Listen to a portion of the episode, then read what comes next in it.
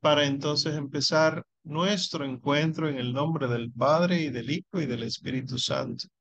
Amén. Señor, qué bueno eres, que permites que podamos encontrarnos. Qué bueno eres, Señor, que todo lo que hacemos lo disponemos a tus plantas, a tus pies, frente a ti. Y qué bueno que nos permites acercarnos a ti. Señor, que esta noche sea fructífera, que podamos aprender más, seguir conociendo más, que sepamos amar a tu esposa, la iglesia, que sepamos amarte a ti, Señor, perdidamente, amar ese sagrado corazón cuya memoria estamos recordando constantemente en este mes y que mañana, mañana, por, por según tu voluntad, podamos celebrar nosotros la fiesta de ese sacratísimo corazón. Hermosísima Señora del Inmaculado Corazón, acoge nuestras súplicas y enséñanos a amar tanto a Dios como tú lo amas y nos lo entregas constantemente.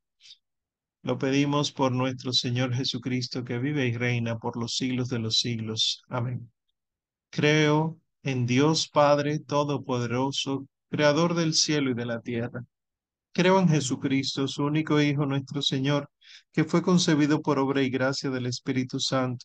Nació de Santa María Virgen, padeció bajo el poder de Poncio Pilato, fue crucificado, muerto y sepultado, descendió a los infiernos, al tercer día resucitó de entre los muertos, subió a los cielos y está sentado a la derecha de Dios Padre Todopoderoso. Desde allí ha de venir a juzgar a vivos y muertos. Creo en el Espíritu Santo la Santa Iglesia Católica, la comunión de los santos, el perdón de los pecados, la resurrección de la carne y en la vida eterna. Amén. En el nombre del Padre y del Hijo y del Espíritu Santo. Amén. Bueno, pues aquí estamos. Estamos aquí eh, otra vez. Gracias a la tecnología y gracias al Señor. Pues para hoy entonces empezamos las creencias no católicas. Hoy empezamos con la gran apostasía y el mormonismo. La gran apostasía, yo no sé si ustedes saben lo que es apostasía. Apostatar es renunciar a toda la fe. La iglesia habla en el Código de Derecho Canónico y también en el Catecismo de 1992, el Catecismo de la Iglesia Católica, que la unidad de la iglesia, creo en la iglesia que es una, la unidad de la iglesia puede ser herida. Y las heridas a la unidad, dice el derecho canónico y el catecismo de la iglesia, son tres, básicamente. Cuando se niega una parte de, de la fe, eso se llama herejía. Es decir, yo soy católico, pero yo no acepto este tema, estos temas. Eh, o sea, negar una parte de la fe es eh, caer en herejía. Claro, no es lo mismo hereje formal, hereje material, etcétera, pero básicamente negar obstinadamente un bautizado, una verdad de fe, es herejía. La segunda herida a la unidad es negar toda la verdad de la fe, toda la, la fe revelada. Y eso es lo que se llama apostasía. El apóstata era católico y decide ya no ser católico y ya no comportarse como católico. Y la tercera herida a la unidad es el cisma, que es básicamente renunciar a la sujeción del romano pontífice. Es decir, yo soy católico, pero yo no voy a obedecer al Papa. Yo soy católico, pero yo creo que el Papa actual no es Papa etcétera. Eso es un cisma y así se van generando muchas divisiones eh, en la iglesia. ustedes recordarán de la historia de la iglesia cómo eh, ocurrieron todos estos problemas y han seguido ocurriendo y seguirán, porque allí donde el Señor, ¿cómo es que dice ese? No recuerdo cuál apologeta actual es que lo dice, pero donde el Señor pone una iglesia, el diablo pone una capilla al lado. Eh, lamentablemente es así, pero es lo que hay. Es bueno, dice San Pablo en un momento. Es bueno que ocurran estas divisiones, estas disensiones, porque así se ve quién está con Cristo y quién. Pues entonces, la gran apostasía es enseñanza de los mormones.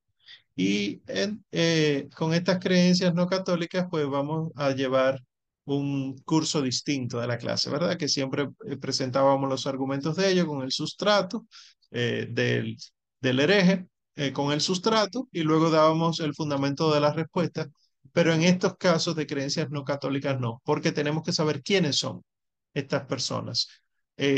no son, por ejemplo, los mormones no son cristianos aunque se llamen Iglesia de Jesucristo, no creen que el Señor Jesús es el Cristo. Ellos solamente lo utilizan como nombre, no como referencia a lo que Él es, el ungido de Dios, el Dios de Dios e Hijo de Dios. Para ellos no lo es. Por eso ustedes recordarán de historia de la iglesia que nosotros decíamos que ni los mormones ni los testigos de Jehová son cristianos los que más confunden, confunden perdón, en este sentido son los mormones, porque uno los ve utilizando la Biblia, uno los ve predicando sobre Jesús, uno los ve con el nombre de la Iglesia de Jesucristo, y bueno, pues sí, pues son cristianos, vámonos para allá, estos son otros tipos de cristianos, y no es así. Entonces, los mormones, actualmente, esto está tomado de una página web de ellos, una adaptación que hicimos de noticias.laiglesiadejesucristo.org.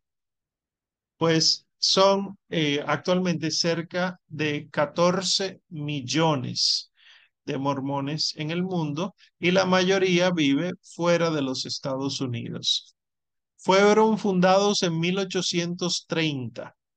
Ustedes recordarán, o si no la recuerdan, por, han oído en algún momento, un tal Joseph Smith, que tuvo unas apariciones, alega él, de un ángel de eh, Dios que le explicó, ambos le explicaron una serie de cosas y que él terminó descubriendo unos antiguos pergaminos proféticos y al final, bueno, pues se fundan eh, junto con unos compañeros, seis personas, en una cabañita en el estado de Nueva York los mormones, el mormonismo. Ellos eh, reciben ese nombre porque el libro más conocido de ellos es el libro de Mormón. Una aclaración, es de Mormón, no del Mormón, porque Mormón para ellos es un profeta, uno de los tantos profetas en los que ellos creen. Y ese Mormón, eh, pues compendia un libro y entonces ese es el libro de Mormón. Bueno, pues a partir de Mormón es que nosotros los conocemos a ellos como mormones. ¿Entienden eh, lo que está sucediendo ahí? Es como cuando decimos arrio, el hereje, arrianos, los seguidores de ese hereje. Bueno, pues aquí mormón, el profeta, y mormones, los seguidores de ese profeta. Entonces, reciben el nombre de la Iglesia de Jesucristo de los Santos de los Últimos Días. Y eh, los que están más al tanto de las noticias sabrán que aunque fueron fundados en 1830, ya para principios de 1900 ya se habían dividido.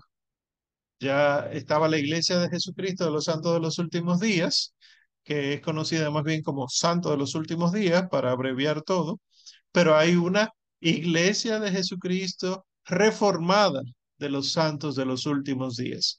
Igual están las llamadas iglesias de Cristo, que decidieron ser, no ser, perdón, de los santos de los últimos días, sino solamente iglesia de Jesucristo o de Cristo, y hubo un litigio por un terreno, y entonces eso se llama la iglesia del terreno del templo, hubo otro que tuvo seguidores, etcétera. Ya hay divisiones, como es de esperarse en todas las divisiones per se. En cualquier secta se espera que haya nuevas sectas a partir de ella. Y entonces esta iglesia de Jesucristo de los santos de los últimos días realmente es una restauración del cristianismo del Nuevo Testamento según lo enseñado por Jesús y sus apóstoles. Recuerden que estoy leyendo lo que ellos dicen que son. ¿eh? Esto es los mormones según los mismos mormones. Ellos dicen que son la restauración del cristianismo del Nuevo Testamento según lo enseñado por Jesús y sus apóstoles. No es protestante, evangélica, católica u ortodoxa. ¿En qué creen? En resumidas cuentas, creen en un Dios amoroso, personal, el Padre Celestial, que es el Padre de nuestro espíritu. Por ello, todas las personas son sus hijos. Él envió a su Hijo, Jesucristo, para redimir a la humanidad de sus pecados. Ese Dios ha llamado a los nuevos apóstoles y profetas en nuestros días a través de los que revelaba su palabra, como lo hacía en la antigüedad. ¿Qué está diciendo el texto aquí? Hay un solo Dios, el Padre. Y el Padre entonces envió a su Hijo aquí para redimirnos. Y así como en la antigüedad Dios hablaba al pueblo de Israel y a las demás naciones por medio de los profetas, Así entonces, ahora tiene que seguir hablando por medio de los profetas. Y por eso tiene que haber nuevos profetas. Tiene que haber nuevos santos y entre ellos, pues sí existen, eh, por lo menos de título, los profetas. Ellos entienden entonces que Dios todavía habla a la humanidad, pero no así por inspiración en el corazón, sino que manda a escribir libros, que manda a escribir textos. Es decir, hay más libros, no diríamos que de la Biblia, porque la Biblia ya cerró su canon, la iglesia cerró el canon de la Biblia, pero sí que hay nuevos textos, nuevas cartas, nuevos escritos, nuevas normas morales que son, vienen directamente de Dios y que hay que creerlas. Entonces, ellos creen en la Biblia, en la Santa Biblia, eh, tanto el Antiguo como en el Nuevo Testamento, pero también creen en estas nuevas escrituras inspiradas.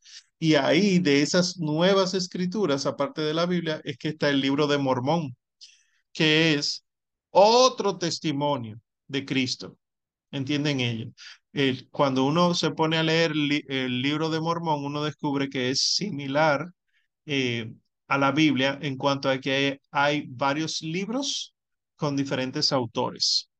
Y hay un Nuevo Testamento de Cristo sobre la divinidad de Cristo y tiene es el, el, libro de Mormón informaciones sobre la naturaleza de Dios, la salvación, la expiación y ellos en resumen entonces tienen 13 artículos de fe que son las cosas en las que ellos creen, ¿verdad? Entonces, además, ellos creen que la autoridad apostólica divina se perdió después de la muerte de los antiguos apóstoles. Es decir, y esto, por eso decía al principio, esto es no católico, pero se ha metido en la iglesia católica. Porque como todo teleevangelismo y el evangelismo misionero de puerta, eh, eh, casa por casa, puerta por puerta, la gente escucha, la gente coge y el pueblo asume que no hace daño y la realidad es que son enseñanzas que van opuestas a la fe del Señor Jesús. Pues ellos entienden, y esto existe en grupos católicos, tristemente, que la autoridad de los apóstoles, la que le dio el, eh, Dios a los apóstoles, eso se perdió cuando murieron los apóstoles. Y por lo tanto, todo el tiempo, desde la muerte de los apóstoles hasta ahora, no ha habido autoridad de parte de Dios aquí en la tierra por medio de los de nuevos apóstoles o nuevos profetas. Y por eso entonces es que se hacía necesario que hubiese una restauración de esa autoridad. Y esa restauración empezó con las revelaciones dadas al joven José Smith o Joseph Smith. Este, este, esta diapositiva específicamente es del mismo sitio, noticias.laiglesiajesucristo.org, pero otro artículo. ¿Por qué y en qué son diferentes los mormones? Se llama el artículo. Pues creen también que Dios todavía habla a la humanidad y por lo tanto llama a nuevos apóstoles y profetas. Y la revelación entonces es hoy igual que en la antigüedad. Es decir, Dios habla a los profetas y los profetas revelan. Antiguo Testamento ocurrió eso, Nuevo Testamento ocurrió eso, y como se perdió todo, pues Dios ha tenido que volver a hacer eso, dicen ellos. Y esas entonces, muchas de esas revelaciones se han incorporado a nuevos tomos de escritura sagrada para ellos. Ya les mencioné el libro de Mormón, pero por ejemplo también tienen el libro que se llama Otro Testamento de Jesucristo, otro libro que se llama Doctrina y Convenios y otro libro que se llama La Perla de Gran Precio. En estos libros eh, se encuentran estas eh, nuevas revelaciones según ellos. Igual ellos creen en un plan de salvación. Si ustedes notan, voy a hacer un paréntesis, si ustedes notan, es un lenguaje muy parecido al nuestro.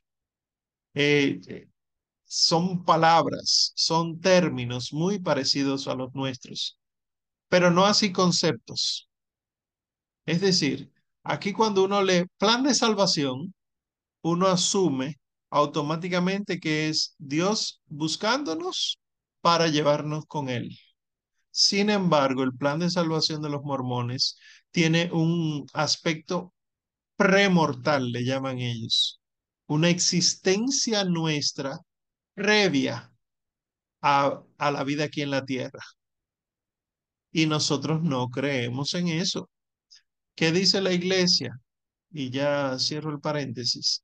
La iglesia enseña, porque así fue que, que nos lo enseñó la revelación, es decir, escritura y tradición, que en el momento de la concepción, espermatozoide se une al óvulo, en ese momento crea Dios el alma y la infunde en esa criatura.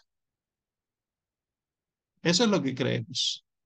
No creemos que el alma existe desde siempre allá en el cielo y que cuando por fin va a, ser concebido un bebé, pues entonces elige un alma de ese y dice, ven que te toca entrar en ese cuerpecito. Eso no es verdad, nosotros no creemos en eso. De hecho, ustedes lo verán más adelante.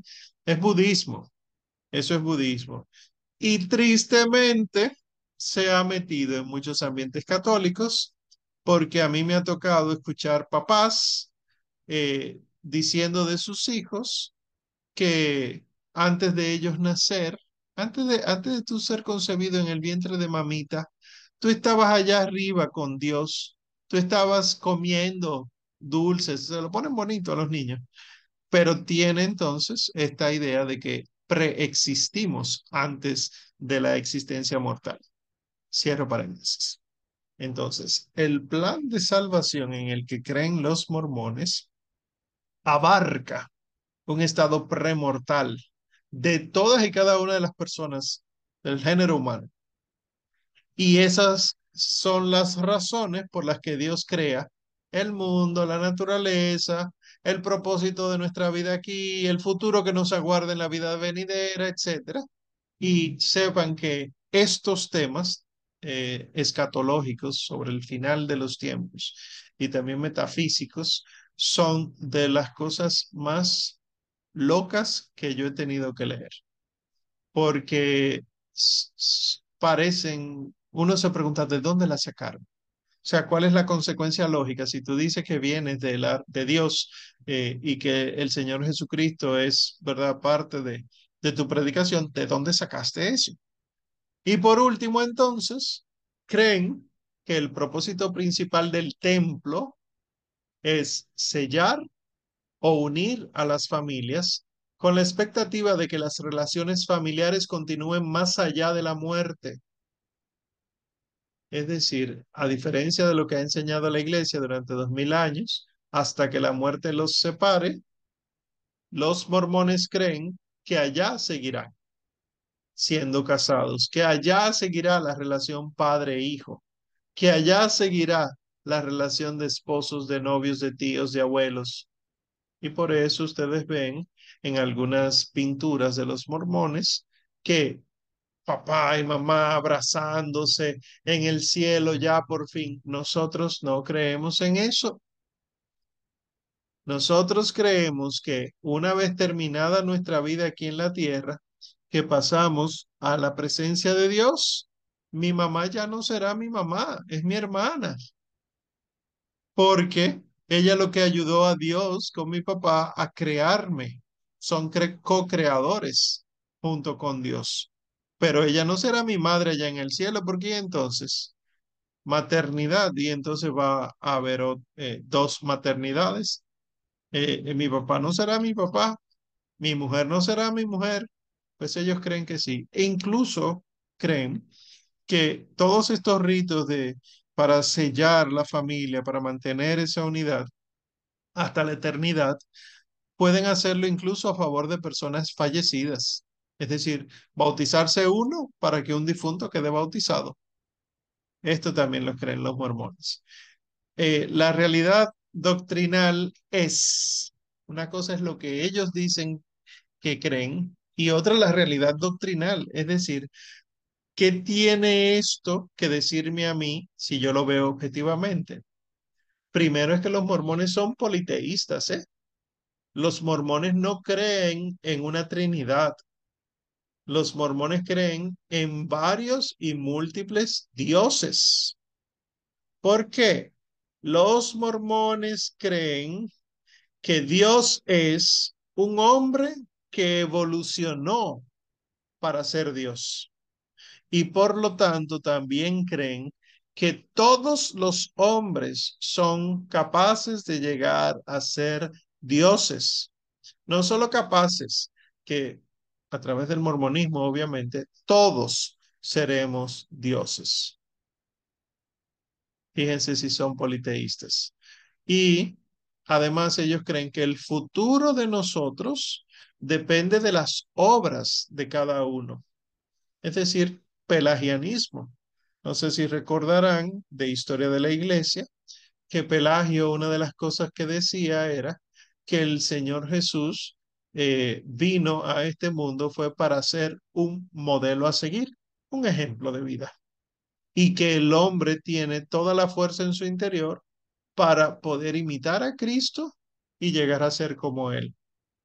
Y entonces el pelagianismo básicamente lo que dice es que la gracia no es necesaria, sino que es el hacer del hombre lo que hace que el hombre pueda salvarse. Herejía, condenada. Uf, siglo IV. San Agustín se enfrentó contra los pelagianos pues vean que los mormones son pelagianistas en ese sentido, porque eh, tú salvarte depende de tus obras, punto, no de lo que Dios haga en ti. ¿Para qué? Dios va a hacer en ti si tú puedes llegar a ser como Dios. Y entonces la salvación se produce por la fe y la obediencia a la iglesia. Entonces, ¿para qué vino Cristo? según ellos, ¿verdad?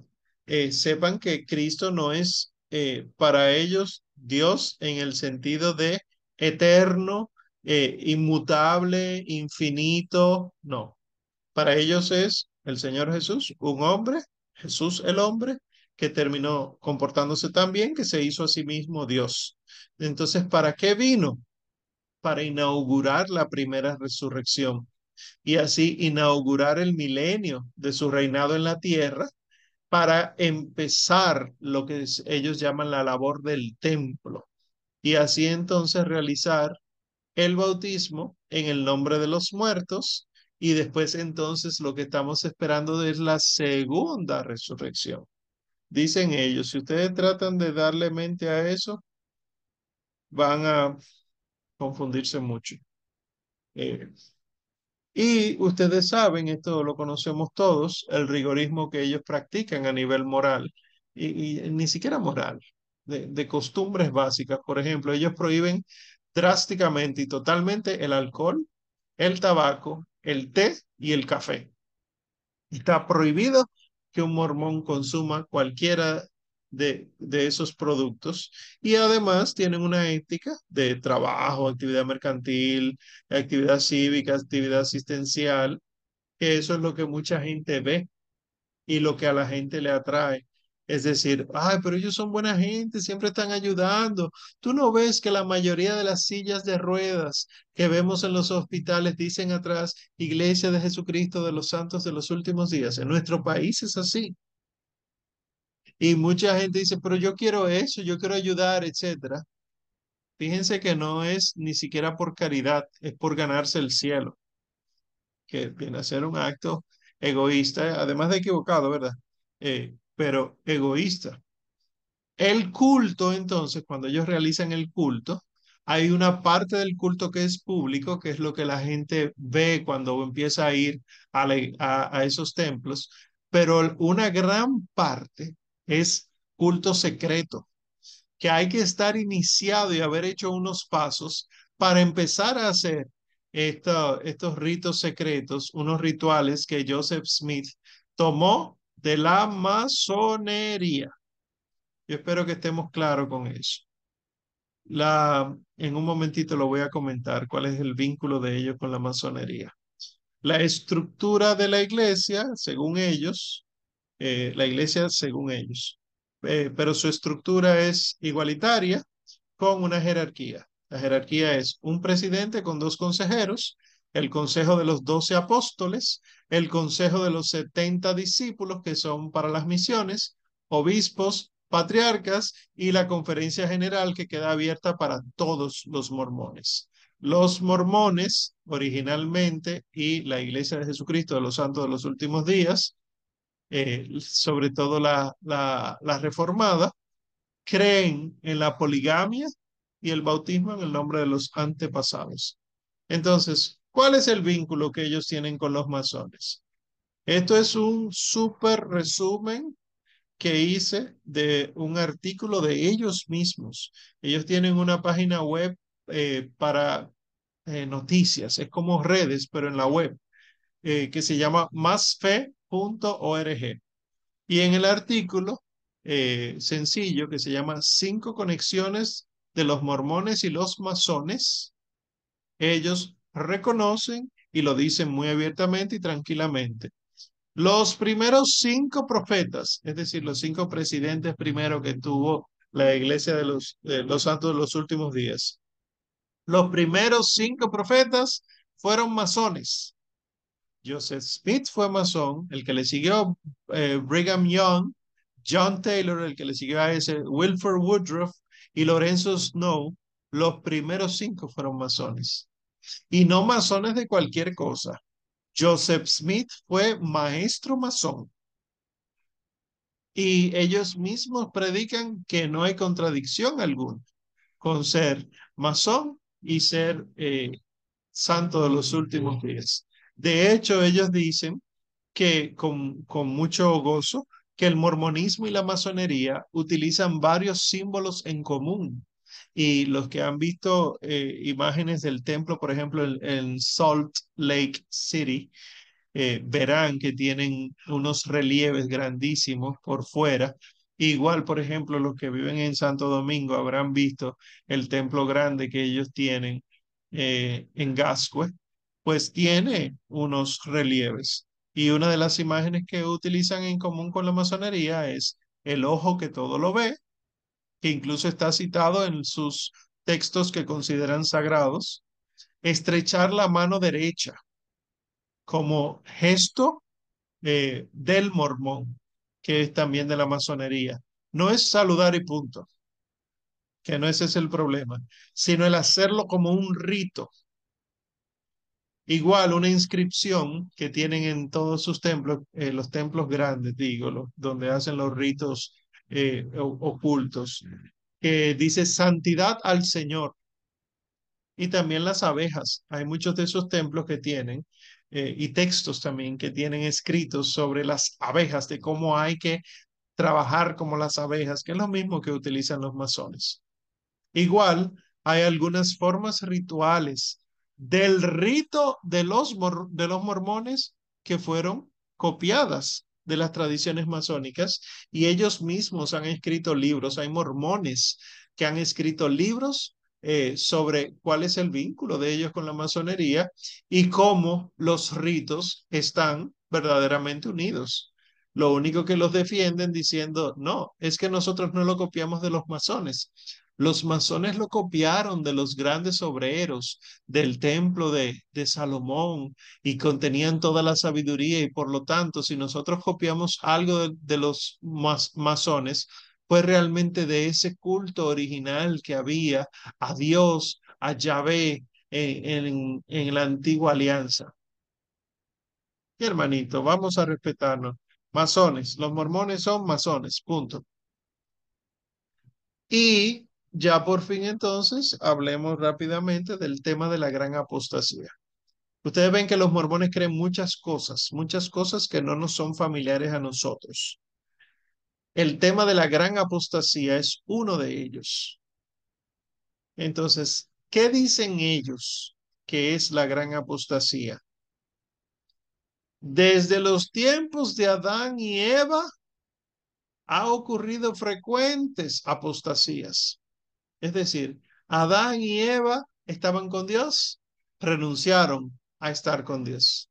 Luego vinieron los primeros patriarcas, estaban con Dios, Noé, renunciaron a estar con Dios, Noé fue rechazado. Y así los patriarcas, los reyes, etcétera, dicen ellos. Después de cada apostasía, entonces, ¿qué hacía Dios? Inspiraba que el, surgimiento de profetas para restaurar la verdadera enseñanza. Es decir, ah, se perdió la fe. No te preocupes, decía Dios. Yo enviaré profetas para restaurar la enseñanza que se había perdido completamente. Entonces, ¿qué pasa? que esa misma idea en el Antiguo Testamento la pasan para el Nuevo Testamento y dicen, después de que el Señor Jesucristo vino, digo, Señor Jesucristo le digo yo, por respeto me sentí un poco incómodo ahorita diciéndole Jesús o Jesucristo solamente. Ellos le dicen Jesús o Jesucristo. Pero después de la venida de nuestro Señor Jesucristo, seguía habiendo apostasías.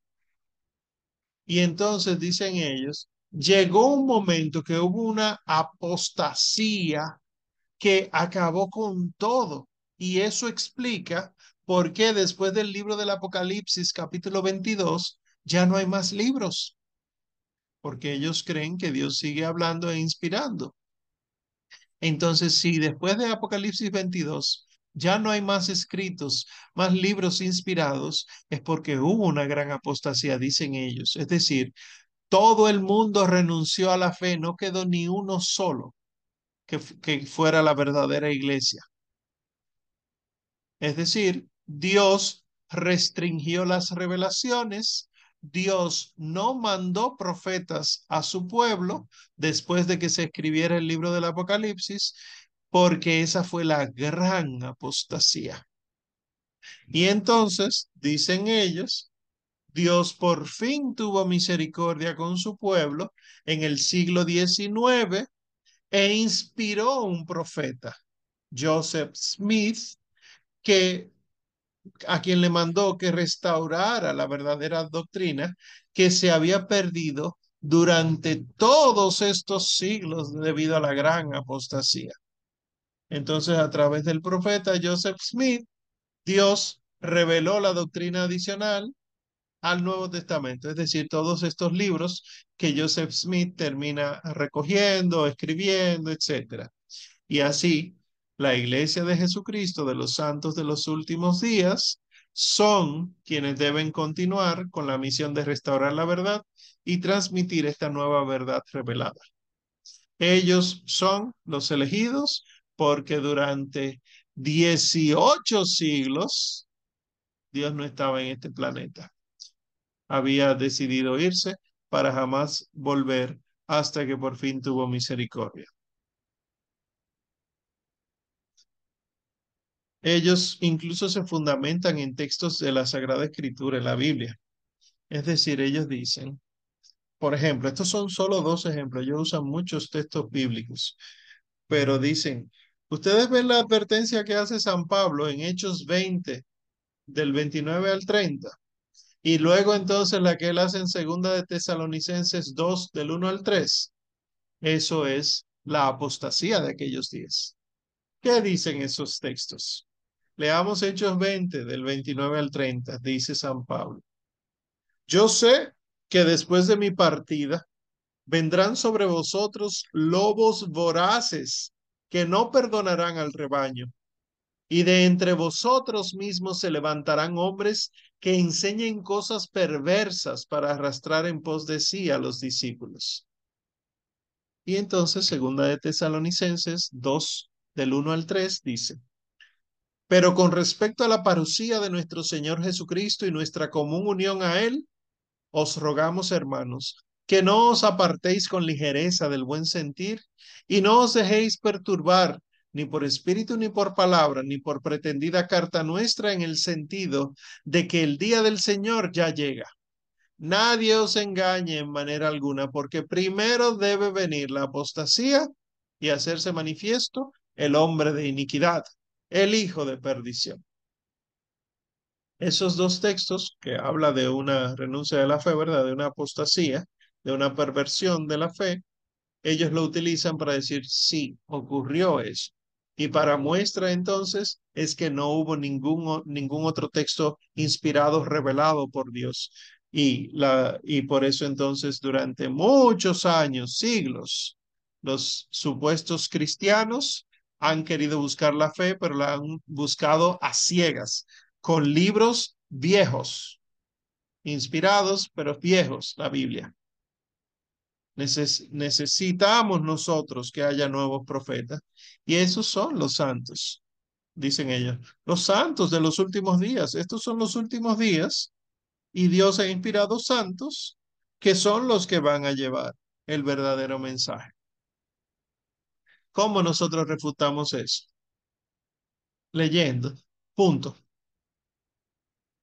No hay que hacer nada más, leer, leer historia, leer el periódico, leer la Biblia. Uno lee y no creemos en la gran apostasía. Punto. Pero obviamente el profesor no puede dejar el argumento en leyendo. Entonces le pongo aquí algo si Joseph Smith tenía razón sobre la apostasía, de verdad hubo una gran apostasía, entonces el Señor Jesús en la Sagrada Escritura se equivocó o, ¿verdad? La escribieron mal o sí, él dijo eso, pero no lo hemos entendido adecuadamente o el Señor Jesús mintió. Yo agregaría una cuarta o Joseph Smith es el mentiroso. Entonces, como nosotros sabemos que el Señor Jesús es Dios, que Él es la verdad, que Él no miente, que Él no se equivoca, entonces no hubo una gran apostasía, punto. Porque si hubiese habido esta supuesta gran apostasía, ¿cómo explicamos que el Señor dijera que no iba a haber fuerza alguna que pudiera contrarrestar a la iglesia. Cuando él dice en Mateo 16, 19, ni las puertas del infierno prevalecerán contra ella, contra la iglesia. Entonces, si hubo una gran apostasía, prevalecieron las puertas del infierno contra la iglesia. Si de verdad hubo una gran apostasía, entonces, ¿qué podemos nosotros pensar de la promesa que hizo el Señor Jesús de estar con su iglesia todos los días hasta el fin de la historia. En Mateo 28, 20. Era hasta el fin de la historia. Y entonces, ¿qué hizo el Señor Jesús durante 18 siglos? Descansar hasta que por fin llegó Joseph Smith. Igual, la promesa de enviar el Espíritu Santo como guía y abogado de la iglesia, ¿eh? En Juan 14, 16. O que el Espíritu Santo iba a guiar a la iglesia en la verdad, en Juan 16, 13. Además, si hubo la gran apostasía, ¿por qué San Pablo le confiaría a San Timoteo la propagación de la verdad si iba a venir una gran apostasía? En segunda de Timoteo 4, del 2 al 4, San Pablo le dice a San Timoteo, mira, para que te encargues de preservar la fe y de transmitirla. Ah, pero ¿y para qué? Va a venir una apostasía como que, que la transmita. Y también porque San Pedro, el primer papa, habla de muchos que se perderán pronto en segunda de Pedro 2, del 1 al 2, y no dice todos que se perderán durante mucho tiempo. Verdaderamente, eh, uno se da cuenta de que el mormonismo con respecto de la Sagrada Escritura es fundamentalista, ¿verdad? Primero es reduccionista porque no hay una tradición, no respetan la tradición, no conocen la tradición, no les interesa, sino que se quedan con la escritura, pero entonces no son eh, ni siquiera fieles a la escritura, sino que eh, además de reducirse a, ella eh, y a otros textos que luego se inventan, pues ellos se quedan en el fundamentalismo. Ay, mire, este texto dice eso, olvidémonos de todo lo demás. Terrible, porque verdaderamente quien conoce la historia no puede ser mormón. Quien conoce lo que el Espíritu Santo hizo en los Hechos de los Apóstoles, quien conoce más allá de los Hechos de los Apóstoles, los testimonios que hay de dónde, a dónde fue cada apóstol y cómo esos apóstoles dejaron sucesores y cómo esos sucesores instituyeron, crearon iglesias, episcopados, presbiterados, diaconados, y es lo que nosotros hemos visto al final de cada clase, eh, los testimonios de los padres de la iglesia el que conoce la historia no puede ser mormón, no le cabe en la cabeza. Pero esto es un tema ideológico. Es decir, eh, la, como ideología, es verdad, es una ideología religiosa, pero sigue siendo ideología, se impone, o sea, hace como una especie de lavado de cerebro a las personas y personas que eran bien racionales en este, en este grupo religioso, pues pierden muchos aspectos de la racionalidad. Eh, los mormones, por ejemplo, creen que, que tienen que utilizar una, una ropa interior, una prenda íntima específica, diseñada por ellos, que tiene unos símbolos específicos. Ellos no pueden utilizar marcas compradas en el supermercado ni nada de eso. Igual así otras prácticas. Entonces, eh, de fondo. ¿Cuál es el problema de fondo que tiene el mormonismo? Esto que ven en sus pantallas. El restauracionismo. ¿Qué es eso? Si tienen un poco de tiempo, pónganse a leer del restauracionismo en internet para ponérselo fácil, ¿verdad? Pónganse a leer de eso. El restauracionismo o también conocido como primitivismo cristiano, es la creencia de que la fe cristiana debe ser restaurada hacia las líneas de lo que se conoce de la iglesia primitiva, porque la iglesia primitiva es la forma más pura y antigua de la religión cristiana. Y así, si todos los cristianos de cualquier denominación buscamos esa iglesia primitiva, esa fe primitiva, todos los muros que nos separan desaparecerán, se caerán, porque todos volveremos a la práctica original, a la práctica que era verdaderamente universal, a la práctica que no era denominacional. Esta es la idea que hay, ¿eh? La idea de que hay que volver al cristianismo primitivo. Esto es lo que se conoce como restauracionismo. Y si ustedes son bien sagaces, se darán cuenta de que hay movimientos en la Iglesia Católica que profesan esto. Tenemos que olvidarnos de lo que ocurrió después de Constantino. Tenemos que volver a la iglesia de las sinagogas, tenemos que volver a usar los candelabros de los judíos. Tenemos que volver a, y no tiene eh, en mente que toda la fe, igualito que un niño, que una persona humana, al niño no se le da todo lo que necesita saber, sino que se le da progresivamente. Se le enseña primero a hablar, se le enseña a, caminar, se le enseña y poco a poco así entonces va avanzando en la fe eh, perdón, en el conocimiento y asimismo el cristiano. Dios no nos iba a dar todo lo que necesitábamos saber eh, porque no había forma de entenderlo. Entonces, por eso fue progresiva la revelación. El Antiguo Testamento estoy hablando, ¿verdad? Fue progresivo, un Dios que se revela a través de signos, una zarza que arde, un Dios que acompaña, un Dios que hace presencia en medio de su pueblo, la tienda, un Dios que hace los prodigios, un Dios que pone al pueblo a esperar un redentor. Entonces viene por fin el redentor, que el redentor es el todo. Es decir, el quien ha visto a Cristo ha visto al Padre. Pero nosotros vemos a Cristo y no lo entendemos. Y entonces, el Señor Jesús lo dijo y lo celebramos hace poco en la iglesia, les enviaré otro paráclito que les explicará las cosas y les revelará las que todavía no entienden. Y por eso es que se llama el pedagogo. El pedagogo es el que acompaña al niño, el que lo lleva, paidos, goje, el que toma al niño de la mano y lo lleva hacia un fin.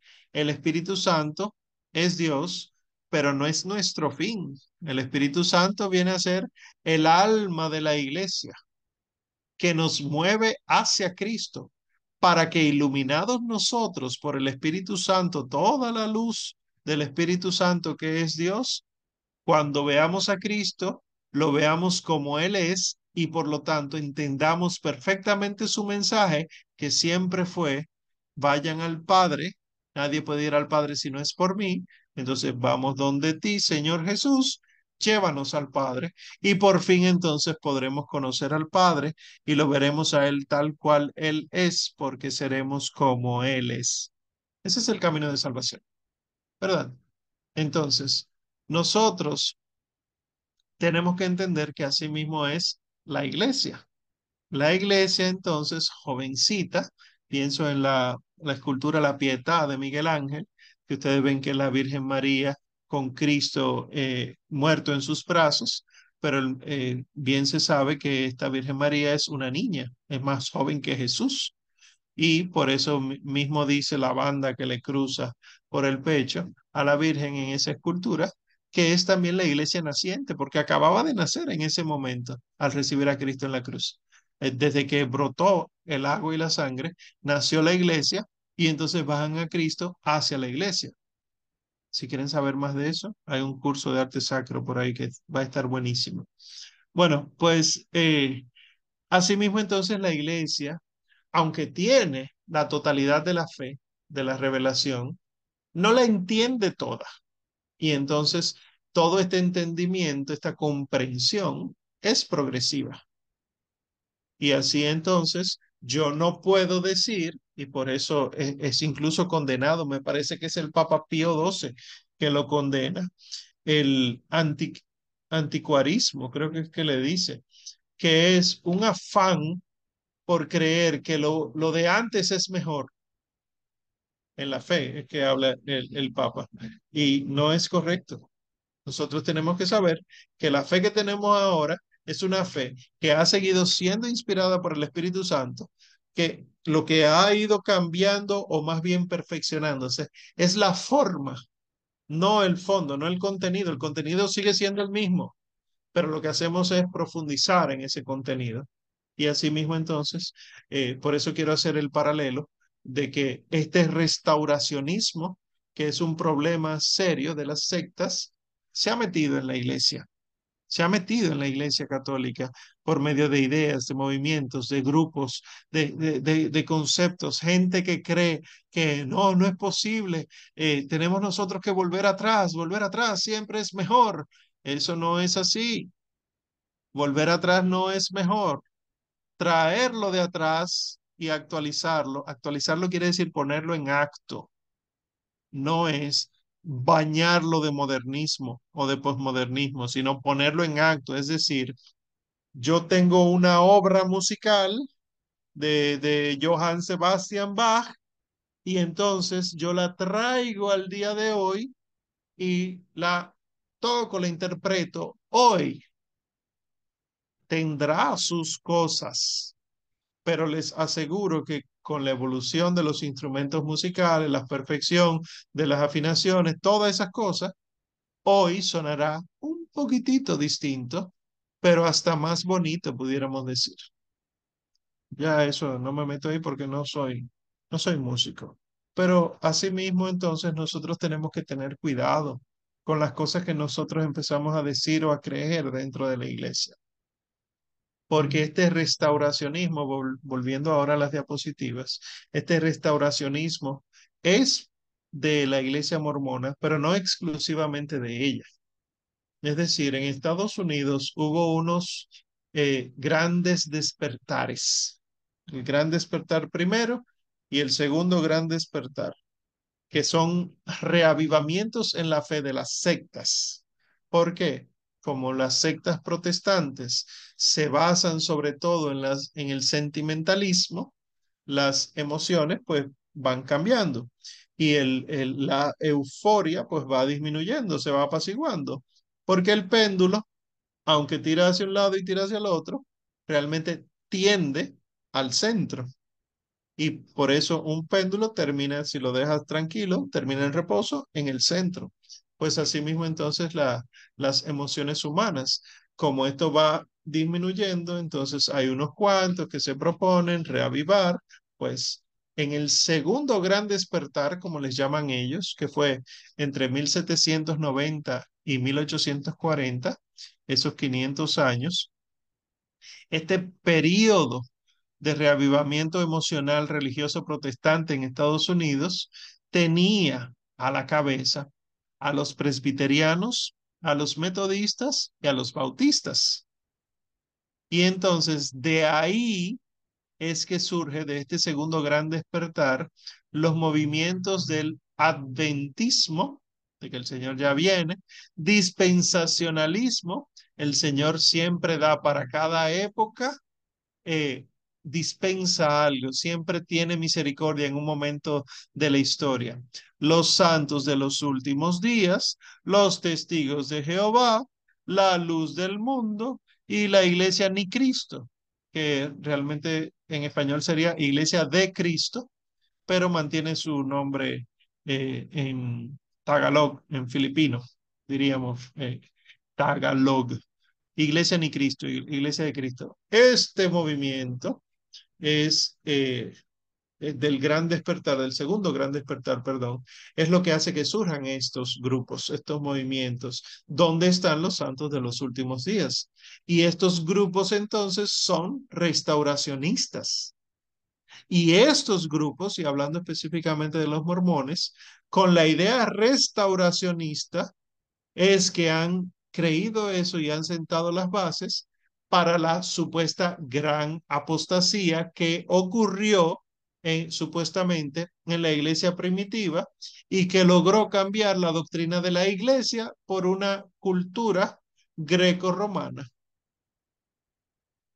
Y eso es lo que uno oye.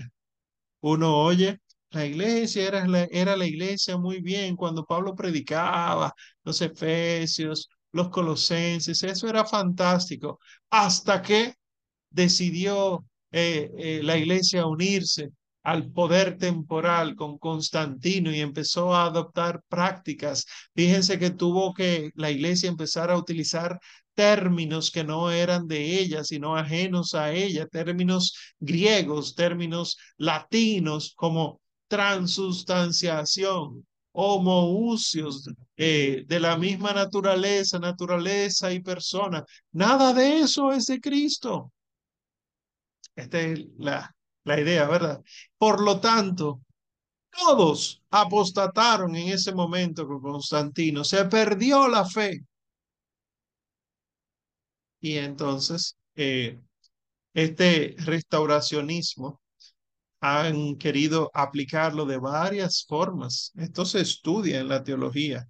En el, hay una, hay una página web hay un grupo muy interesante eh, que publica artículos con, con muchas regularidades, muy interesante, que se llama Red Iberoamericana para el estudio de las sectas. El RIES, R-I-E-S, la Red Iberoamericana para el Estudio de las Sectas estudia todas estas cosas y ha publicado artículos muy serios sobre las consecuencias eh, emocionales psicológicas, pero también las consecuencias sociales y familiares de estos grupos restauracionistas. O sea, cómo cambia psicológicamente una persona que empieza a creer en estas cosas, cómo empieza a desarrollar ansiedad, cómo empieza a desarrollar ciertos temores, cómo los escrúpulos se adueñan de esa persona, etcétera, y se convierte en un problema realmente este tipo de, de cosas. Eh, ya hablaremos, me parece que es dentro de dos semanas, sobre los testigos de Jehová, que son los más radicales en este asunto y por lo tanto los testigos de Jehová lamentablemente han dado pie para que surjan grupos de ex testigos de Jehová, grupos de apoyo, de apoyo psicológico, emocional, como los de alcohólicos anónimos, narcóticos anónimos, pues hay grupos de ex testigos de Jehová, pero ya lo veremos dentro de dos semanas.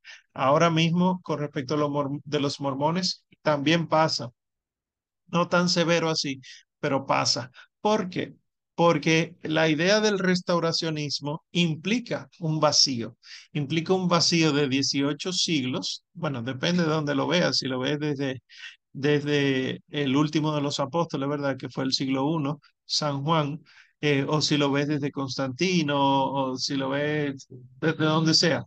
Pero tuvo que ser en el siglo XVIII, XIX, donde por fin entonces nos vino la luz, dicen los mormones. Entonces implica este vacío, un vacío moral, un vacío doctrinal, un vacío del, de, eh, antropológico, porque la persona, cómo se autopercibía la persona, cómo se puede percibir las sociedades.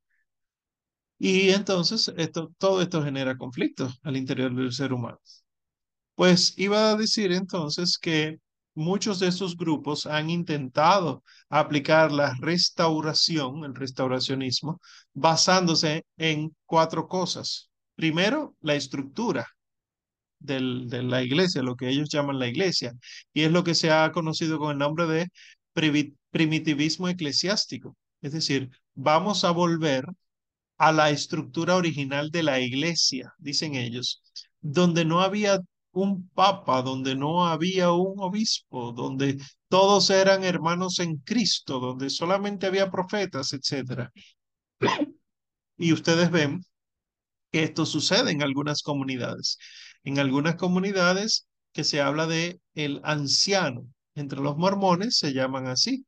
Lo único que se ha quedado más bien la palabra anglosajona que ellos utilizan, elder, elder, el anciano eh, elder fulano. Ellos se llaman así porque esto es lo que hay que buscar. Lo mismo entonces han intentado aplicar esta supuesta restauración tomando en cuenta las costumbres y las tradiciones. Es lo que se llama primitivismo ético. Tenemos que volver a lo que, cómo se comportaba la iglesia.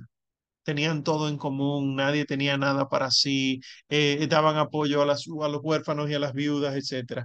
Eh, igual, eh, una restauración de la experiencia personal y grupal, restauración entre comillas, ¿eh? de la experiencia personal y grupal. Eso es lo que se llama el primitivismo experiencial, perdón. Y por último, el anuncio del evangelio, el primitivismo evangélico, es decir, cómo se comparte la buena nueva, cómo debemos entender la buena nueva, esa buena noticia, etcétera una serie de cosas que realmente hacen que el, nada, surjan todos estos grupos tan severamente sectarios. Lamentablemente, esto sigue dentro de la iglesia, o sigue no, ha entrado en la iglesia católica. Hay grupos, movimientos y comunidades que tienen esa doctrina como fondo de sus predicaciones. Ya ustedes habrán sentido algún parecido con algún grupo que conozcan o algún grupo del que hayan oído. Nosotros como católicos no creemos en un restauracionismo. Nosotros no creemos que se perdió la fe. Nosotros creemos que ha sido pasado el depósito de la fe de generación en generación, pero eh, no, el ser humano solo, sino por la sucesión apostólica y también por la promesa de que el Espíritu Santo era quien iba a acompañar a la iglesia, de que el Señor estaría con nosotros todos los días hasta el fin del mundo y de que ni las puertas del infierno prevalecerían contra la iglesia. Es decir, aquel que cree, oigan bien, aquel que cree que a partir de un cierto momento en la iglesia desapareció lo que tenía que haber en la iglesia y ahora no sabemos qué hacer, tenemos que ir a un refugio, tenemos que ir volver hacia atrás, este ha caído en eso. Y estos movimientos restauracionistas eh, también tienen mucho de milenaristas. ¿Qué son estos movimientos milenaristas? Y no me meteré profundamente, sino solamente mencionarlos.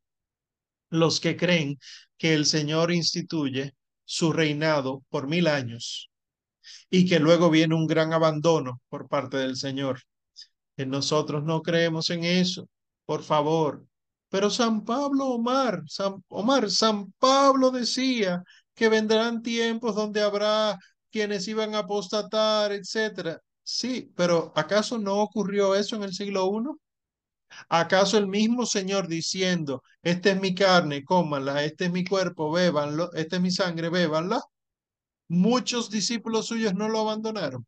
¿Acaso eso mismo no pasó en las comunidades de San Pablo, que por eso fue que le dio la corrección severa a los Gálatas. ¿Acaso no es eso mismo que hace San Juan en el Apocalipsis con respecto de las siete iglesias en los primeros tres capítulos? Cuando dice, has olvidado el primer amor, te has dejado de llevar por Jezabel, etcétera. ¿Acaso no es eso mismo que hemos visto durante dos mil años? No es que va a venir un tiempo específico en el que solamente va a ocurrir eso, es que siempre va a haber gente apostatando y eh, lamentablemente llegará un momento donde la la apostasía será más obvia. Y eso es lo que vemos a cada rato. Fíjense ustedes, piensen, es muy triste pensar esto, pero pensemos en la gente que nos rodea, familia, amigos, compañeros de trabajo, lo que sea, de la gente que nos rodea, que se supone que es católica, ¿cuántos están siendo católicos? Eh, y más que apostasía, decía Juan Pablo II, hay un cisma silencioso en la iglesia. Porque entonces estas apostasías de, de ahora es fruto del modernismo, como la Revolución Francesa, lo que quiso fue matar a Dios, acabar con Dios. Y a partir de ahí los pensadores, supuestamente pensadores, los filósofos empezaron a crear eh, filosofía sin Dios o con la intencionalidad de matar a Dios, ¿verdad? Eh, la vida es náusea, nada sirve, eh, el ser humano no tiene un fin, Dios ha muerto, etcétera. Estas filosofías sin Dios terminan matando esta figura paterna, ¿verdad? La filosofía. Pues asimismo entonces tenemos nosotros como fruto del modernismo y todo eso que eh, una de las grandes eh, heridas que está produciendo el demonio en, las personas es querer matar a la figura paterna. Y entonces, ¿por qué los homosexuales son homosexuales? Estudios hechos en los años 70 y 80, un problema con la figura paterna. Porque los homosexuales no tienen problema con nadie, excepto con la iglesia, porque Dios instituyó que la iglesia, la jerarquía fuera masculina. ¿Por qué entonces los cristianos, los católicos, cuando deciden abandonar la iglesia católica y meterse a otra denominación cristiana, acaban con el seguimiento del Papa por la figura paterna? Ustedes siguen hombres, etcétera. Y hay un rechazo a la figura masculina, a la, y no solo masculina, sino a cabeza, a la cabeza. Sin embargo, cuando Dios crea al hombre y a la mujer, al hombre le dice no comas del árbol, a la mujer no le dice nada, porque se supone que ella tenía que obedecerlo a él. A Adán, digo. Cuando ah, Dios baja eh, a, la hora de la brisa a caminar en el Edén y ya han pecado Adán y la mujer, él no dice, eh, ¿dónde está la mujer? Él dice, ¿dónde estás, Adán? Se dirige a él ¿Qué has hecho? Ah, pero bueno. Y asimismo entonces cuando Dios viene a este mundo encarnado, se encarna varón, varón, cabeza. Cristo es el primero de los muertos, el primero de la nueva creación. Dios quiere recapitular todas las cosas en Cristo, poner a Cristo como cabeza. Fíjense la figura, la importancia del hombre, el, varón, digo, del varón en todo el plan de salvación y al varón es que se le va a exigir todo lo que se le va a exigir. ¿Por qué es que nosotros vemos marchas de derechos de la mujer y no vemos marchas de, la, de los derechos del varón? ¿Por qué nosotros vemos todas estas cosas? Hay que dar, yo no diría un paso atrás, yo diría cinco pasos atrás. Respirar y contemplar todo para que veamos que nuestra lucha no es contra carne ni sangre, ¿eh? Sino contra los principados y, los, y las potestades que hay en el cielo. Y ya para concluir, otras cosas que creen los mormones es el enoteísmo. ¿Qué es esto? Que son varios dioses, pero hay un Dios más Dios que todos los otros. Es decir, el Padre, el Hijo y el Espíritu Santo son seres divinos, pero son separados e individuales. Ellos no creen en la Santísima Trinidad, pero el Hijo y el Espíritu Santo son distintos del Padre en naturaleza. Es decir, el Padre es el que es verdaderamente Dios y ellos creen en el Padre Celestial, punto. Es decir, ellos no creen en la Santísima Trinidad. Y si se ponen a leer un poquito más, descubrirán que ellos creen que el Dios Padre tiene una esposa y es lo que llaman la Madre Celestial. Eh, ustedes no se imaginan cuántas cosas extrañísimas están entre los mormones. Igual ellos creen en lo que se llama la eterna progresión o el eterno progreso. Esto es una de las cosas también que hace que uno se, se pregunte qué es lo que ha pasado. ¿Qué es esto de la eterna progresión? De que el Señor Jesús tiene, dicen ellos, a Dios Padre por encima de él, es decir, un Dios. Jesús tiene un Dios que es el Padre, pero el Padre tiene un Dios por encima de él. Y así mismo entonces hasta el infinito. Hay un Dios de un Dios, de un Dios, de un Dios, de un Dios, de un Dios, de un Dios, etcétera. Y todo esto ocurre porque todos los hombres están llamados a hacerse dioses.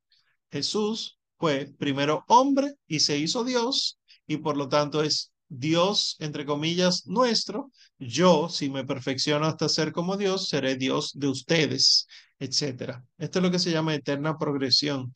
Y ellos creen definitivamente esto. Desde el punto de vista filosófico, no tiene asidero, o sea, no, no hay forma porque el infinito no puede existir en el mundo material. Por lo tanto, es descabelladísimo esto. Eh, de, de, que hay un Dios que habita en un planeta, etcétera. Y por eso algunos dicen que los templos de los mormones tienen esta punta así porque son una especie de cohete. Eh, porque este Dios en el que nosotros creemos, eh, como fue un hombre que se perfeccionó, entonces vive en un planeta específico y ellos creen en vida extraterrestre, ellos creen en vida en otros planetas y ellos creen que en, eh, en esos otros planetas, esos otros hombres están convirtiéndose en dioses. Y por último, ellos creen en las nuevas revelaciones públicas. ¿Verdad? Es decir, lo del libro de Mormón, etcétera, eh, ellos creen que el Padre, Dios Padre, revela a través del Señor Jesús y el Señor Jesús revela por los profetas. Y por eso entonces el mormón, el profeta mormón, compiló varios de los profetas antiguos y una de las cosas que a mí me causaba muchísima risa eso anteriormente, eh, pero cuando uno se pone a leer uno dice, wow, pero hay que ser muy tonto para creer esto. Eh, Mormón, el profeta, lo que escribía era que en la antigüedad, antes de nuestro Señor Jesucristo, habían unas tribus descendientes de Abraham que pelearon entre ellas, etcétera. Hubo un grupo que salió, que emigró desde allá y terminó llegando a, lo que ahora se conoce como América. Eh, y fueron los antepasados de los aztecas, los mayas, los incas, y por eso si ustedes ponen eh, en internet Jesús y los mayas, o Jesús y los aztecas, o Jesús en América, y ustedes ven esos cuadros que ellos pintan que eh, estéticamente llaman la atención, como ese que le pongo ahí en pantalla, pero que realmente son herejías pintadas, son, o, más bien disparates pintados. Eh, esa imagen que ven ahí en pantalla es Moroni cuando se le apareció a Joseph Smith. Moroni era uno de los profetas que está ahí en el libro de Mormón, eh, pero que cuando se le aparece a Joseph Smith, se le aparece en forma de ángel. Y entonces de ahí en adelante le dicen el ángel Moroni, ¿verdad? Porque si tú te vas perfeccionando, pues obviamente tú vas tomando aspectos espirituales. Y ese individuo, profeta, slash ángel, slash Dios, es el que está en la cúspide de los templos mormones. Ese uno lo ve como si fuera un ángel con una trompeta, pero si ustedes se fijan, no tiene alas. Algunas veces sí. Es este Moroni, porque con este anuncio, aparición, es que empieza el mormonismo. Entonces ellos lo ponen como el anuncio que hay que hacer a todas partes para que el mundo por fin crea esta mezcla, como decía yo, de Narnia y la guerra de las galaxias. Bien, eh, Claro, esto no se lo digan ustedes así a ellos, ¿verdad? Con mucho respeto, porque lo que queremos es que se conviertan. Pero eh, asimismo entonces hablaba el artículo que teníamos como asignación de lectura para hoy. Eh, si alguno tiene alguna duda, alguna pregunta, este es el momento, pero antes de escribir y levantar sus manos, aprovecho y les recuerdo esto. El miércoles que viene empezamos el curso de arte sacro Tendremos a Sara Vanessa Batista, arquitecta, eh, con varias maestrías en, en, su profesión, eh, y junto a Sebastián Fernández, que es licenciado en música y, y que está, está cursando una maestría en investigación musical y demás, pues estos dos personajes nos impartirán un curso de arte sacro. Este va a ser el primer curso presencial de la escuela ya oficialmente desde que terminó la, la funesta pandemia y por eso hemos insistido tanto en la presencialidad, porque es que son, aquí estamos, estaremos hablando de arte y va habrá muchas cosas eh, sensoriales. Cuando digo sensoriales es de los sentidos eh, que habrá que percibir. Incluso tenemos planeado una visita guiada, ir a la zona colonial y entrar en templos específicos y explicar esos templos, explicar sus imágenes, explicar todas esas cosas. Así que eh, eh, sería del miércoles 21 de junio al miércoles 2 de agosto, todos los miércoles, de 7 de la noche a 9 de la noche, en uno de los salones de la Casa San Pablo lo más céntrico posible. Casa San Pablo ha, sido muy amable en facilitarnos uno de sus salones. Así que si pueden, por favor, hagan el esfuerzo, porque será de mucho provecho para todos. El aporte son tres mil pesos por personas, por persona, perdón, para cubrir todo esto que, que tenemos. Bien, pues ya sí, entonces vamos a dar paso a sus preguntas, sus inquietudes. Empiezo como siempre leyendo el chat, a ver qué, cómo va a ir todo eso. Los que tengan preguntas pueden ir levantando sus manos también. Eh, dice Nahuel, la creencia de los mormones es muy parecida a los testigos de Jehová. Sí, eh, en cierto modo. Ya veremos la diferencia con los testigos de Jehová, pero sí, en cierto modo se parecen mucho por esto, porque fueron restauracionistas. Surgen con esa ese segundo gran despertar, como llaman ellos, y como fueron inspirados por los mismos eh, presbiterianos, metodistas, eh, bautistas, pues entonces suelen tener las, las mismas ideas. Em, pregunta Paola, ¿por qué mi mamá ya no será mi mamá en el cielo? Porque no habrá necesidad de madres, Paola, en el cielo. Yo recuerdo que una vez yo le expliqué esto a un grupo y hubo una muchacha que nunca lo superó, que se puso incluso a llorar pensando que ya no vería más a su mamá y yo no sabía de qué forma explicárselo. No es que tu mamá no va a existir, tu mamá existirá, pero no será tu madre porque no habrá necesidad de madres, no habrá necesidad de padres. Hay un solo Padre, Dios celeste, el Padre Dios. Hay una sola madre, nuestra Madre Santísima. Si tenemos Padre y Madre también en el cielo, entonces sería una contradicción. En el cielo, así como no habrá marido y mujer, así tampoco habrá esta estructura de familia, porque la estructura de familia es aquí en la tierra. Es decir, todos pasamos a ser hijos de Dios. Si todos pasamos a ser hijos de Dios, ya yo no soy hijo de mi madre. Aquí en la tierra no lo estamos entendiendo bien, pero en el cielo, mi, cuando yo, ya al final de los tiempos, si, si, si pasamos al cielo, cuando yo vea a mi tatarabuelo, será mi hermano eh, en Cristo, obviamente. Esto es lo que quiere decir estas cosas. Bien, eh, Andrea pregunta, no recuerdo si lo mencionaste en una clase anterior, pero ¿cuál debería ser nuestra manera de defender la fe ante el hecho de que los masones están inmiscuidos incluso dentro de la Santa Iglesia? Hay varios, varios, me parece que son ocho, pero realmente no recuerdo, pero hay varios documentos de la Iglesia que dicen no se puede ser católico y ser masón. Prohibido, contradictorio, opuesto pueden buscarlos, esos documentos, para tener eh, fundamento eh, disciplinar de la iglesia, ¿verdad? Pero, ¿cómo uno maneja esa situación? Mi consejo es que se dirijan al sacerdote. Es decir, recuerdo en una ocasión que estando en una santa misa, eh, un señor que estaba sentado frente a mí, pues decide tirar los brazos hacia atrás en el banco y se le ve ese anillote con el, el, el compás y la escuadra. Y automáticamente terminó la Santa Misa, pues pasé a decírselo al sacerdote para que el sacerdote tome medidas. ¿Cuáles son las medidas que toma el sacerdote? Identificarlo, ¿verdad? Uno se lo dice, padre, era un señor así, así, así. Para que identificándolo entonces el sacerdote, pues lo llame y le diga, ¿usted es masón? Sí, pues usted no puede venir aquí. Y, y también predicar adecuadamente sobre esas cosas. ¿Cuándo fue la última vez que ustedes escucharon una predicación de un sacerdote en contra de la masonería? Nos hemos relajado. Entonces esas cosas hay que retomarlas, ¿verdad? Eh, bien. Y eh, pregunta Sandra, mi niño. Ya esto a propósito del anuncio que hice al final. Al tour, a la visita guiada. ¿Pueden asistir los que no están inscritos? Sí.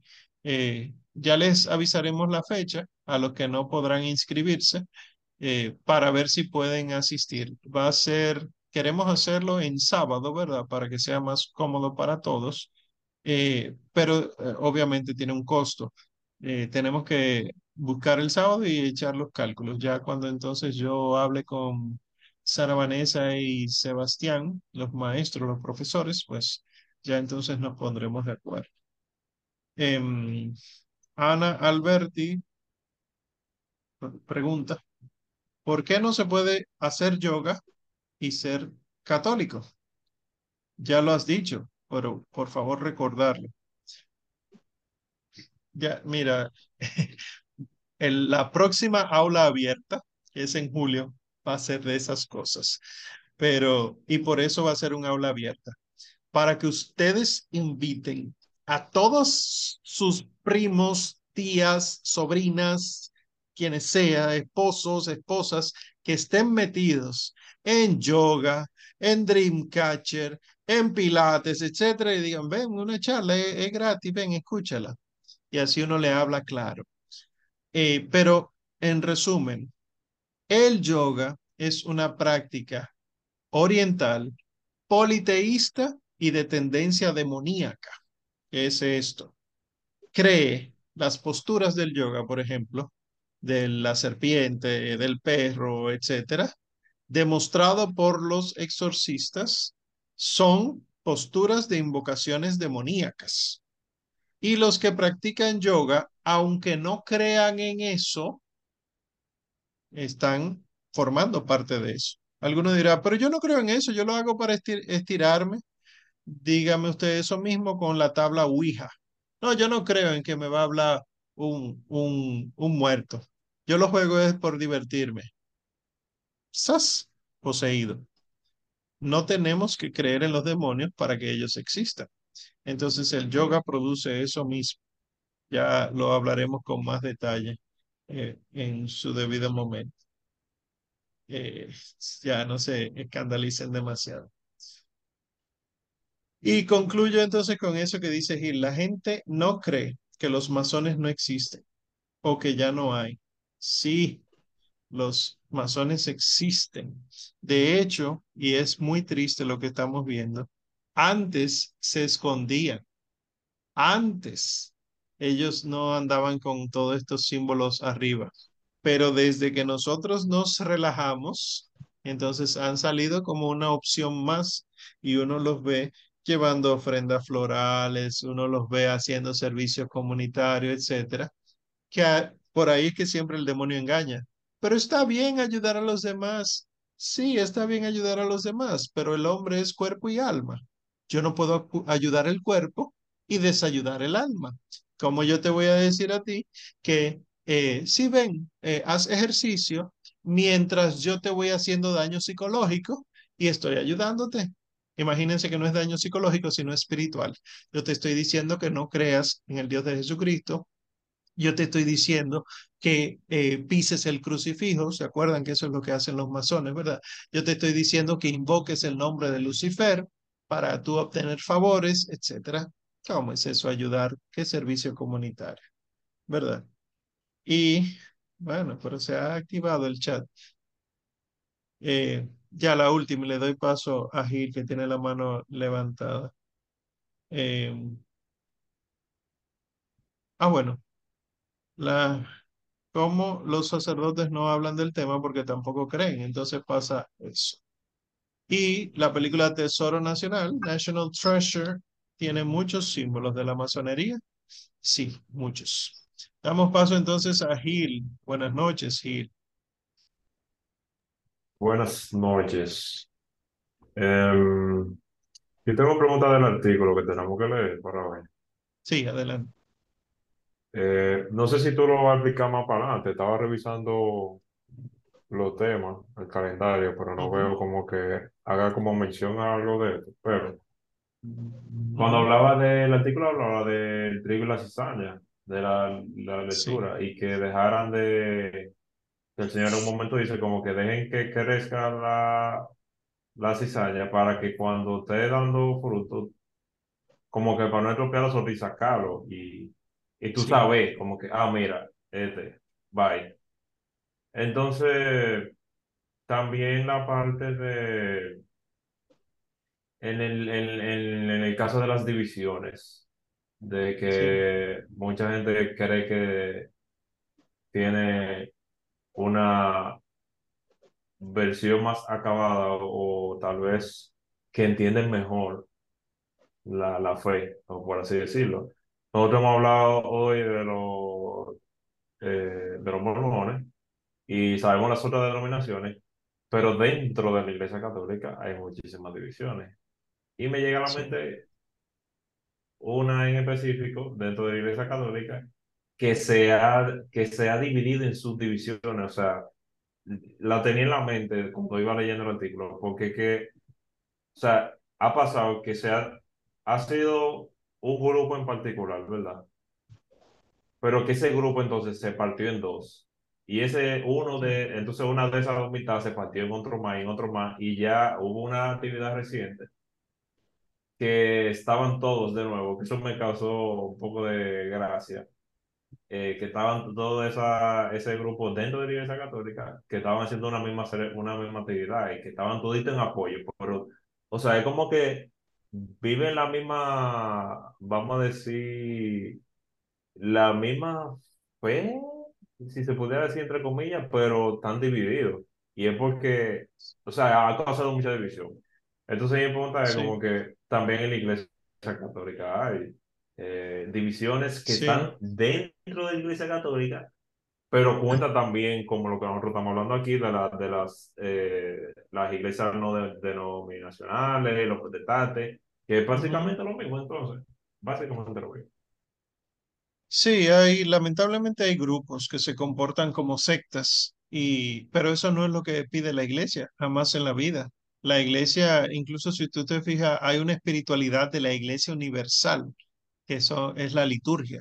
Mientras Sí. yo como eh, carismático tengo la oración espontánea, por ejemplo, o, o yo como lo- la Legión de María eh, me llevo por unos rezos específicos de un libro, todo eso está bien, pero y la Iglesia Universal completa, cuando va a orar a Dios, lo que hace es liturgia. No es, ahora vamos todos a orar espontáneamente, ahora vamos, no, lo que hace es liturgia. Entonces, todos los grupos, movimientos, asociaciones, etcétera, tienen que ser iglesia antes que estar en la iglesia. Lo que quiero decir es que yo no puedo ser de un movimiento, rechazar lo que hace la iglesia y después pretender que lo mío es lo correcto. El único Cristo que existe es el Cristo mío, como yo lo conozco. Incorrectísimo eso. Porque entonces, ¿qué estás diciendo de la iglesia? El Cristo que la iglesia profesa, que es el que ha profesado durante dos mil años, ese no es el de verdad. Eh, yo recuerdo cuando yo era de la renovación carismática, que luego entonces salí de la renovación carismática por, eh, porque me puse a estudiar el catecismo. Recuerdo que ese era uno de los conflictos que yo tenía, que me decían, Omar, pero es que no puede haber un Jesús que no sea el de cara a cara, encuentro de corazón palpitante. Ese es el verdadero. Cristo. Y yo les decía, pero es que entonces que tú me dices de los dos mil años de la iglesia, que no ha sido así.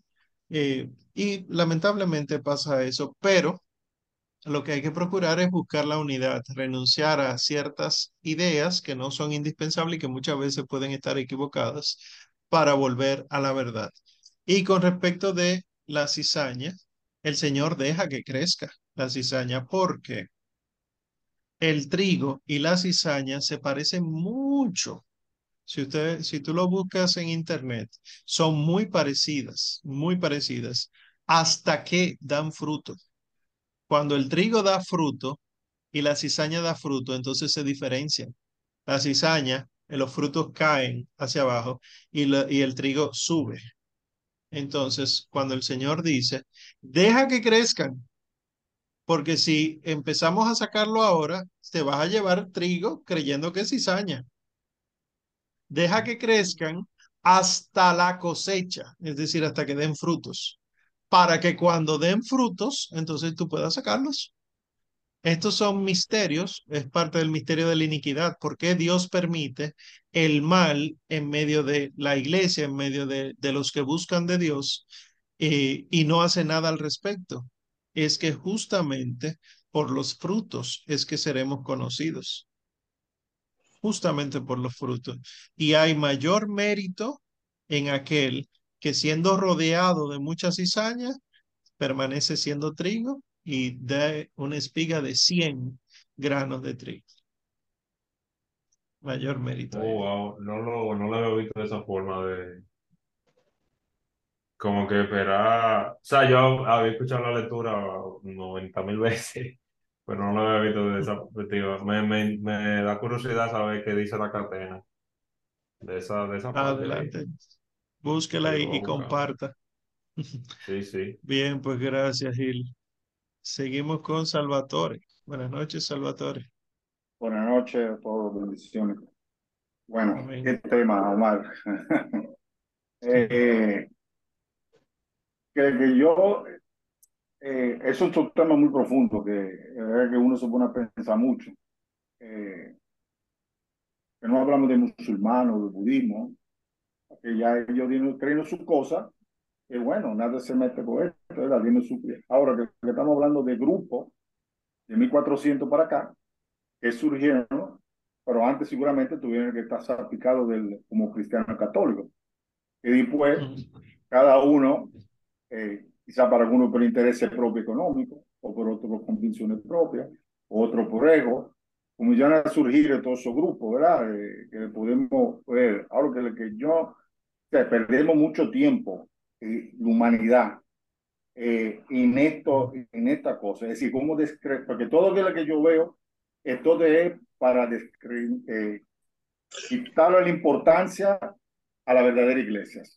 De todos esos grupos, al final es como quitar la verdadera fe, que es la fe cristiana, de Jesucristo. Todo lo que buscan es como sí. decir, no, esto no es verdad, la mía es verdad. Ahora, yo he visto muchos videos de debates, sobre todo me, me, puse a ver hace, antes de iniciar en mi camino y quería estar seguro donde yo me iba a involucrar 100%, ¿verdad? Que estaba en el sitio correcto para no caer.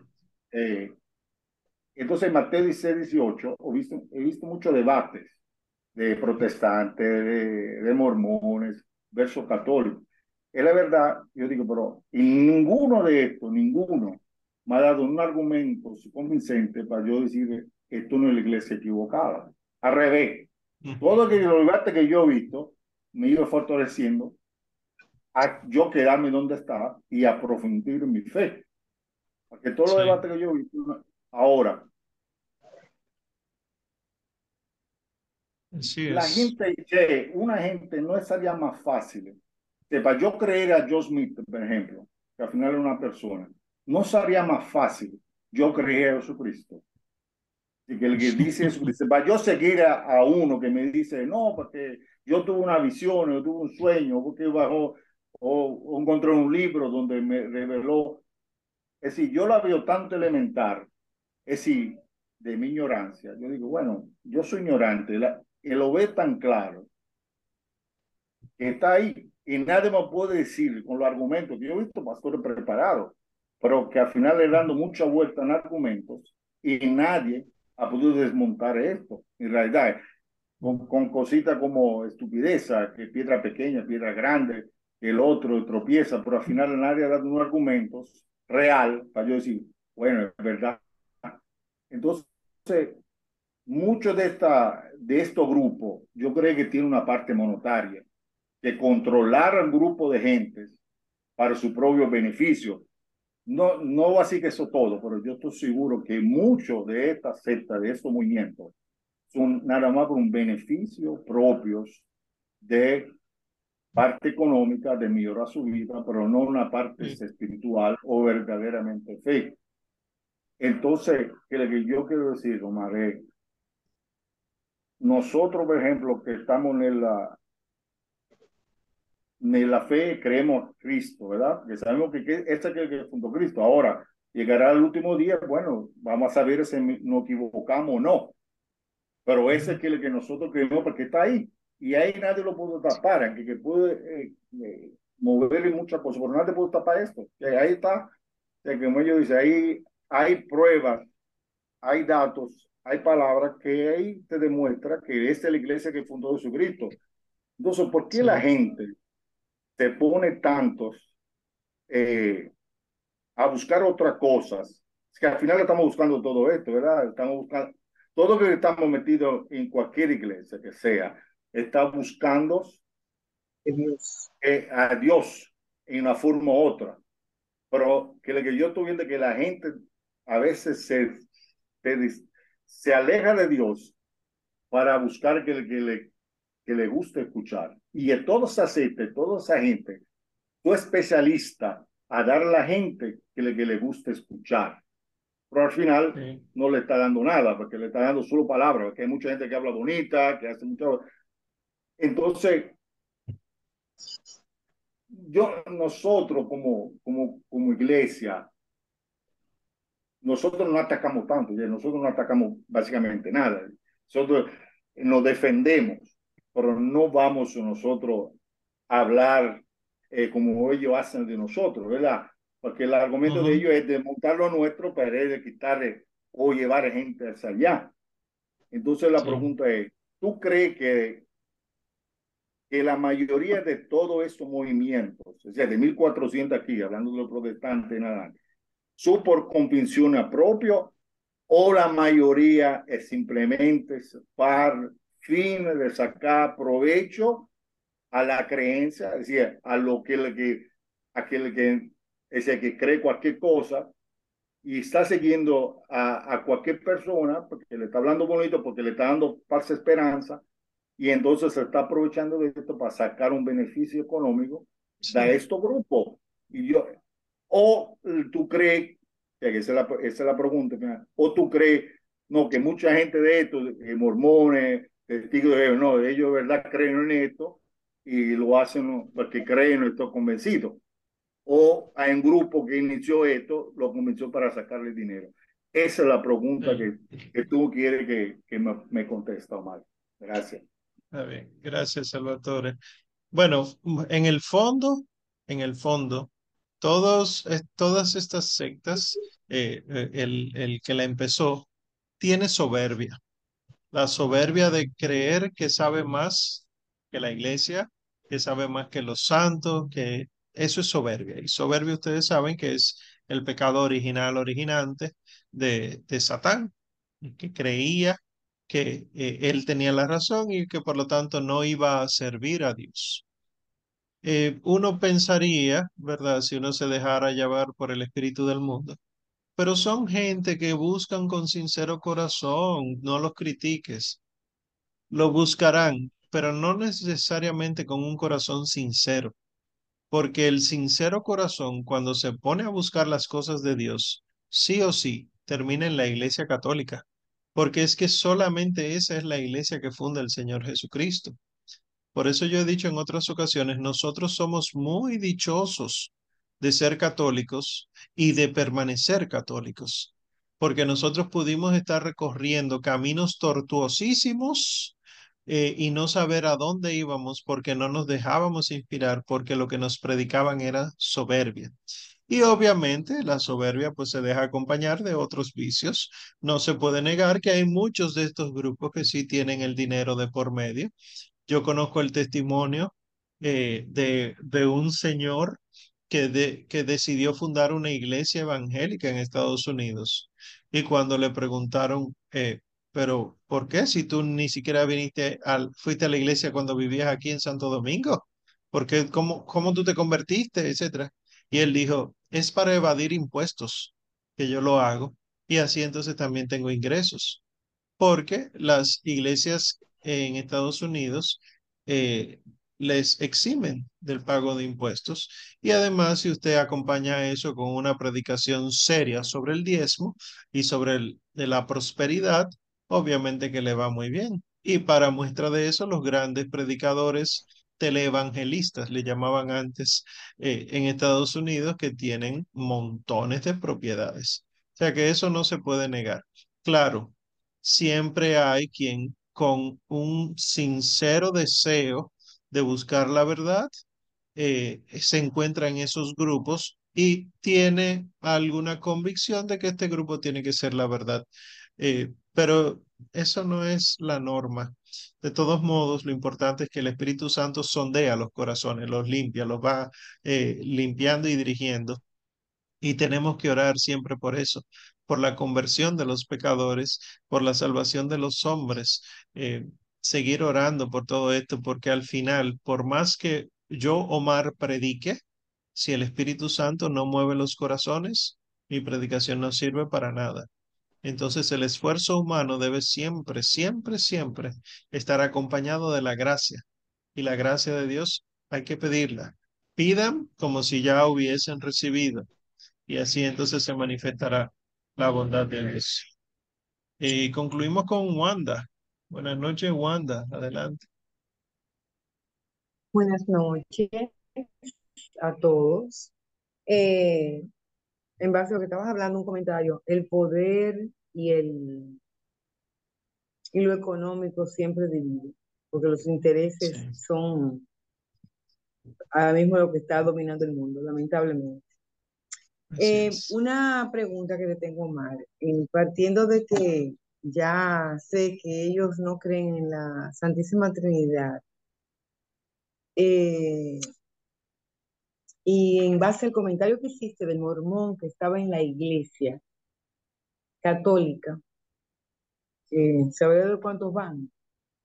Eh, mi pregunta es, ¿por qué prohibirle a ellos ir a la iglesia católica? Y si un mormón de esto o un evangélico como yo he conocido, que han estado en iglesia, eh, como llamamos, eh, separadas, en este caso cristiana, evangélico cristiano, eh, comienzan a asistir porque tienen dudas y como que no es tan claro y desde mi punto de vista, eh, yo digo que el Espíritu Santo los toca y comienzan a asistir a la católica. Entonces, nosotros estamos empujando a que continúen en, su, en sus creencias eh, no ciertas, eh, eh, porque Ujú. no, le ace- no aceptamos a que lleguen a nuestra iglesia.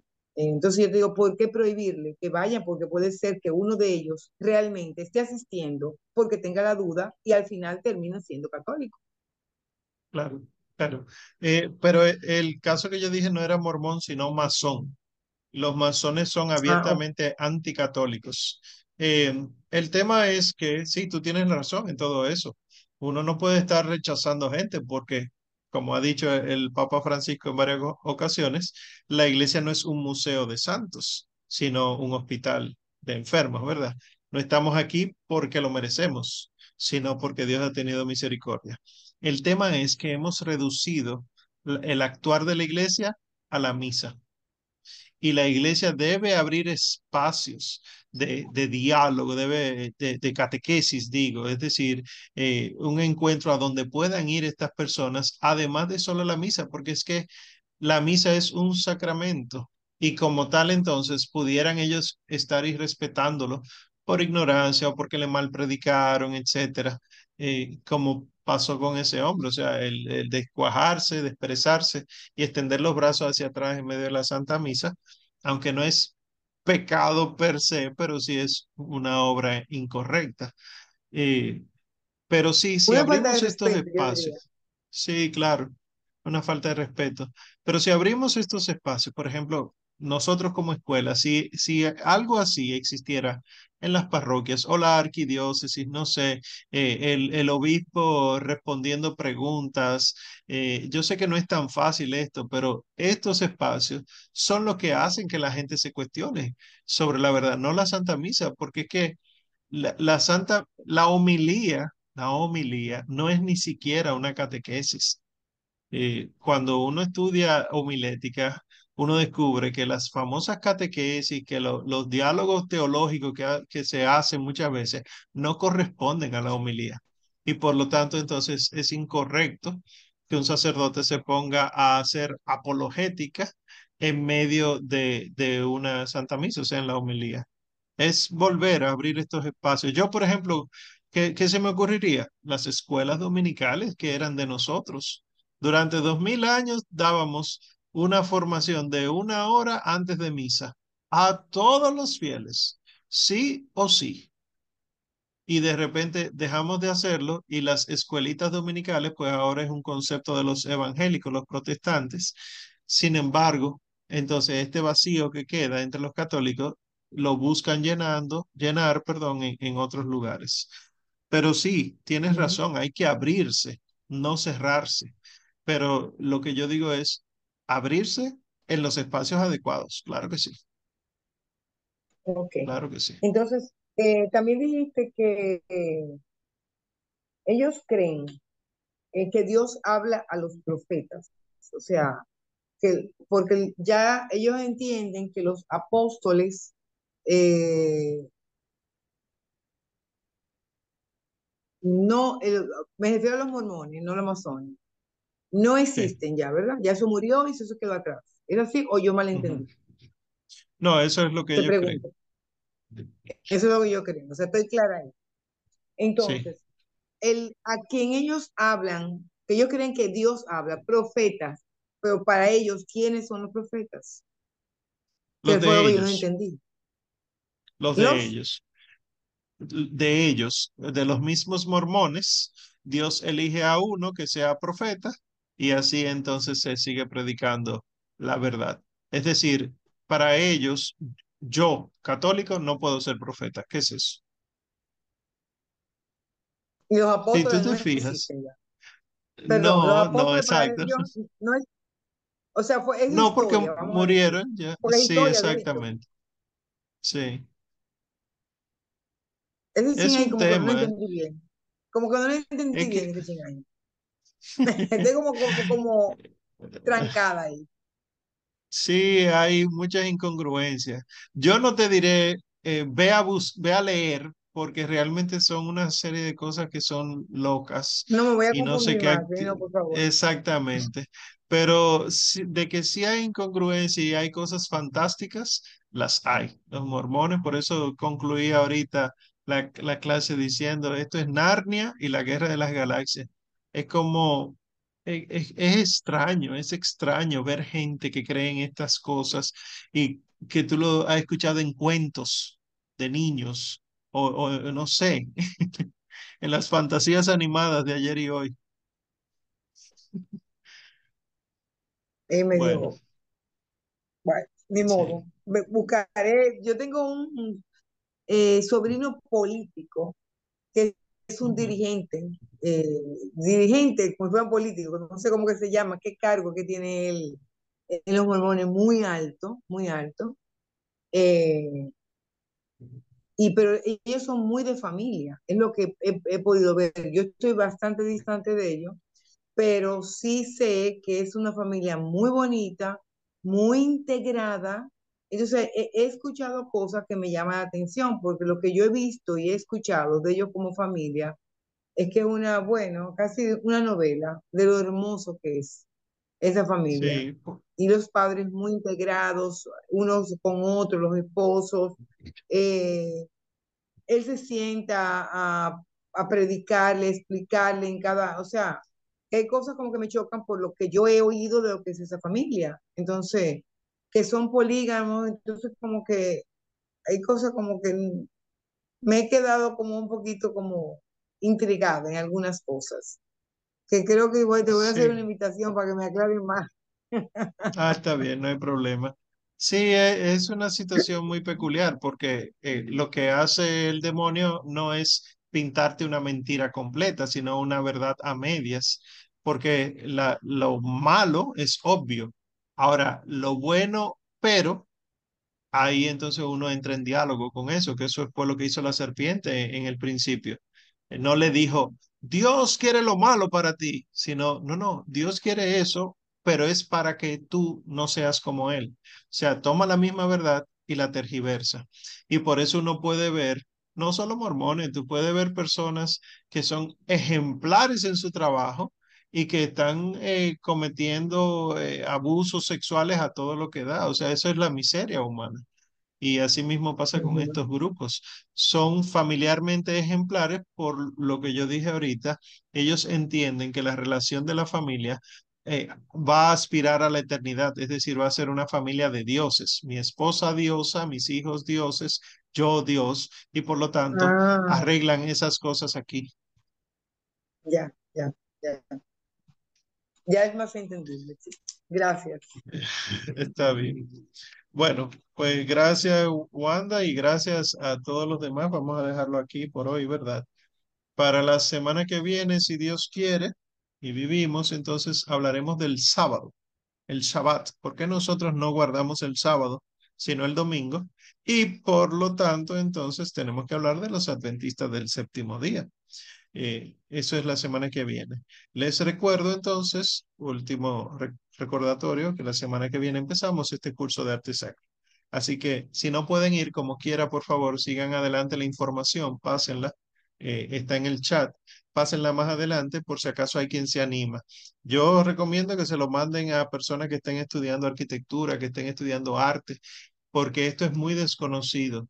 Recuerdo una de las eh, pupilas mías eh, que estaba en formación conmigo, eh, arquitecto, que cuando presentó su tesis sobre eh, un templo parroquial, que yo la acompañé en ese proceso, los jueces quedaron sorprendidos porque ellos decían, eh, esto, esto no se sabe, o sea, esta- estas cosas no se tratan aquí, es muy delicado, es muy profundo, hay que saber muchas cosas, qué bueno, te felicitamos, etcétera estos temas es importante saberlo, porque al final, eh, en esta preservación, eh, la fe es amor y por lo tanto crea poesía y crea música. La fe es alegría y por lo tanto crea belleza. Vamos a concluir en el nombre del Padre y del Hijo y del Espíritu Santo. Amén. Te damos gracias, Señor, por todo el bien que nos haces, por todo tu amor, por toda la bondad de tu corazón. Acoge nuestras súplicas, Señor. Mira nuestra humildad y si en algo la soberbia nos puede, Señor, que tu espíritu haga que nos llenemos de humildad. Hermosa Señora, Madre humilde, la sierva del Señor, enséñanos a ser Madre purísima como tú, humildes esclavos del Señor. para que algún día podamos cantar junto a ti las alabanzas del cielo. Lo pedimos por nuestro Señor Jesucristo, que vive y reina por los siglos de los siglos. Amén. Sagrado corazón de Jesús, en vos confío. Inmaculado corazón de María, sed la salvación del alma mía. Amén.